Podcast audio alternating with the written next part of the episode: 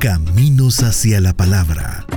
Una visión de la historia de las iglesias evangélicas en El Salvador en la investigación y voz de Carlos Cañas Dinarte.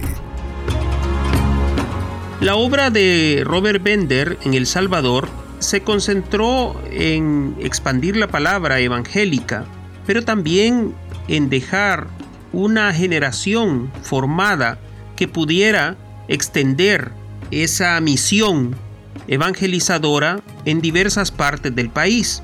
Es decir, se preocupó por crear a reproductores de su mensaje.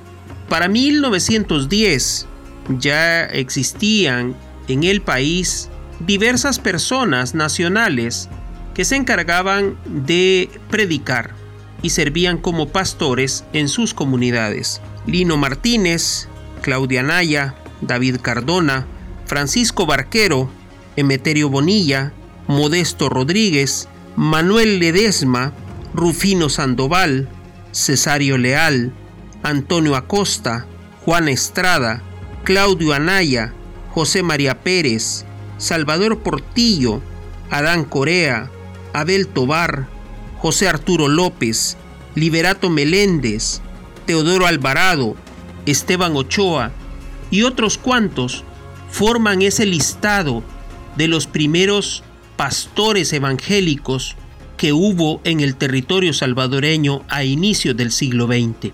A lo mejor para nosotros solo sean nombres, un listado, una suma de nombres y apellidos, pero en su momento esas personas tuvieron la misión de expandir aquellas ideas que había llevado gente como Purday o como Bender al territorio nacional.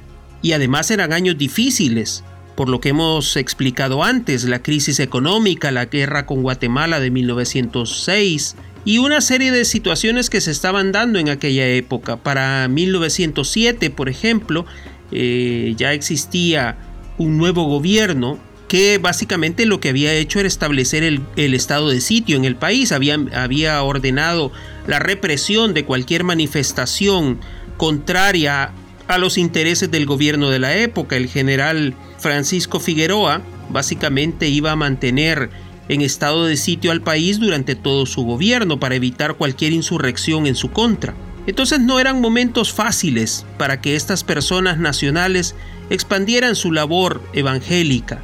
Y así las cosas, eh, resulta que esos nombres y esos apellidos forman parte de una lista de pioneros que iban a dedicar los siguientes 20 años a posicionarse en sus comunidades, pero al mismo tiempo a empezar a cuestionar el origen de los problemas de las personas.